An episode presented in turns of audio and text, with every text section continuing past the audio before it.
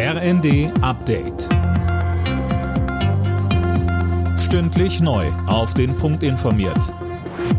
Ich bin Mia Hehn. Guten Tag. Hamburg, Bremerhaven, Neuss. Auch heute finden vielerorts in Deutschland wieder Demos gegen Rechtsextremismus statt.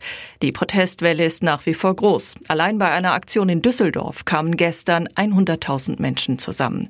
Die Demos sind ein starkes Zeichen, findet SPD-Chefin Esken. Viele hunderttausend, ja Millionen von Menschen gehen jetzt auf die Straßen. Menschen, die bisher keine Veranlassung gesehen hatten, demonstrieren zu gehen. Um deutlich zu machen, welche Gefahr der Vormarsch der Rechtsextremisten für unser Land bedeutet. Und bei aller Sorge, das gibt mir Hoffnung.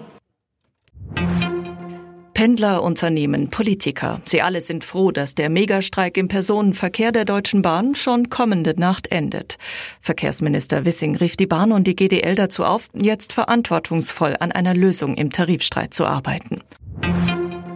Ampelpolitiker sorgen sich um das Bundesverfassungsgericht. Sie befürchten, dass Extremisten es in ihrem Sinne umbauen könnten, sollten sie eine Mehrheit bekommen.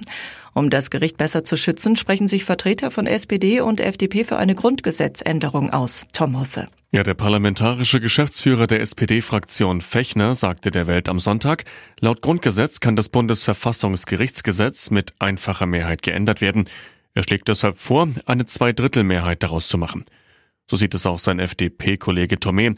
Er erklärte, man müsse die Verfassungsgerichtsbarkeit widerstandsfähiger gegen Feinde der Demokratie machen.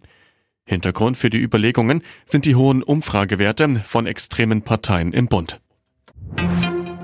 Bei der Heim-EM spielen die deutschen Handballer heute um Bronze und auch um die direkte Olympia-Qualifikation.